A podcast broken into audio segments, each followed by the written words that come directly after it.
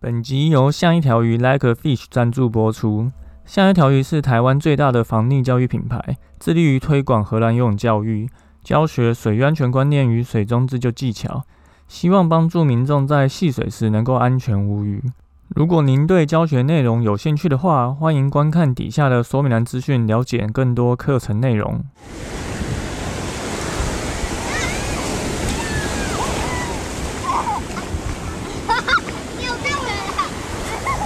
现在时间下午五点钟，海水浴场关闭，请尽速从水里上来，谢谢。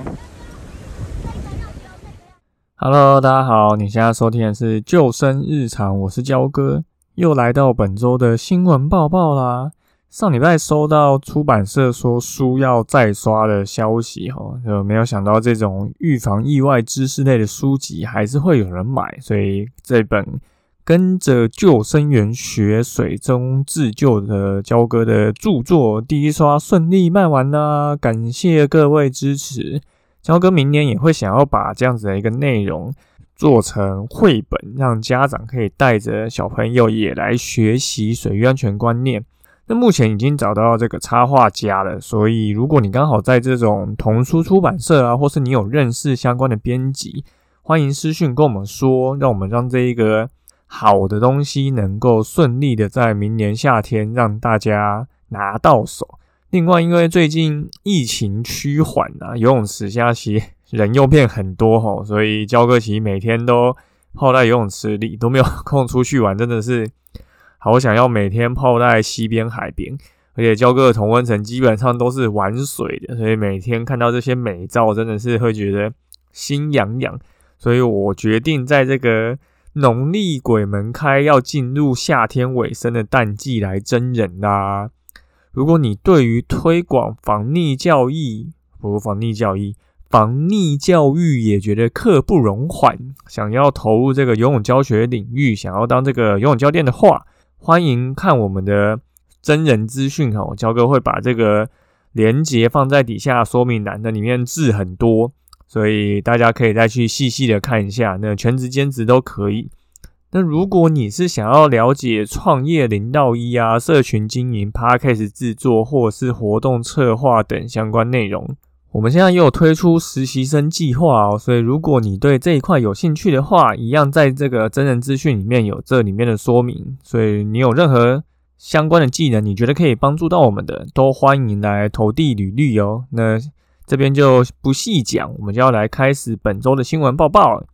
好，本周一样有三件事情要跟大家说。第一个是救你一命的海水染色剂。那我不知道大家知不知道什么叫海水染色剂哦。如果你有看过或是有上过交哥的防溺工作坊的话，可能有些人会有看到一个影片，是在国外做的一个实验，他会将这个海水染色剂倒在海里面。然后让离岸流把它流出去，那你就可以看出来这个离岸流的一个轨迹。所以海水染色剂就是一种用在在海上做自救，然后标的使用的一种颜料。那它当然跟一般的颜料不太一样啦，它的水溶性很高，而且会有荧光的效果，但不是说一直会持久不消失的。所以当你在海上发生意外的话，如果有飞机经过啊，或无人机经过，可是他们离你超过五十公尺以外的距离，其实就会看不到你。那这个海水染色剂可以将海染成大概十五平方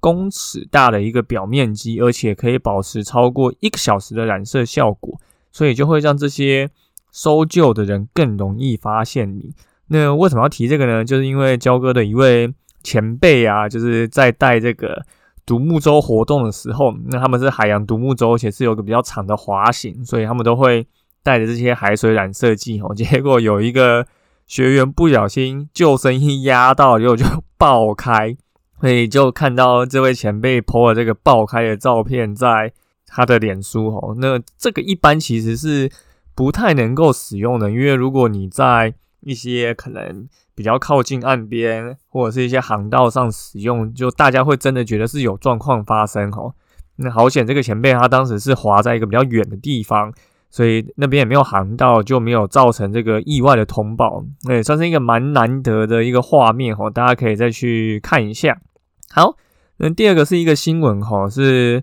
发生在花莲石门马吉洞的自由潜水，那一名男子溺水送医不治。哈，那这个地方就是可能应该是有一些人会去做自由潜水，所以就发生了一个意外。在上礼拜，那海巡署去出动的救生艇去做搜寻，那找到这个男生的时候已经没有生命迹象，那后来送到医院还是没有救回来。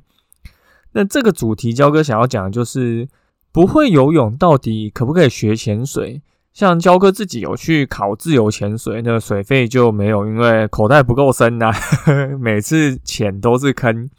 所以就还没有入坑这一个水费潜水的这个活动。那这几年因为户外活动风气越来越夯吼，所以很多人投入了水费潜水跟自由潜水。那潜水本来就是一个相当高风险的运动哦，尤其是自由潜水，因为你在水里面。其实是不太有人能够帮助你的，所以你必须靠自己的技能跟知识来保护好自己。所以不管是水肺潜水或者自由潜水，其实都有很多天的室内课跟室外培训要来练习。那你取得证照以后，其实它也是有分不同的等级。如果你想要做一些比较难的挑战，你可能要再去考一个比较资深的证照。那焦哥自己去考的自由潜水，其实也是出阶的哈。所以，焦哥的游泳课之中，其实也有潜水的爱好者，那也有是已经非常就是潜的很深呐，就潜的深度跟距离都是焦哥这个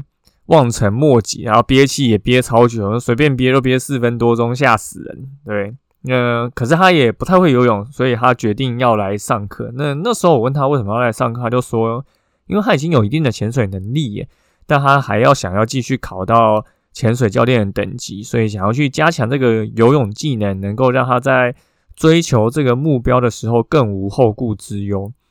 但台湾人其实对于会游泳的定义其实非常宽松哦，就很多人都会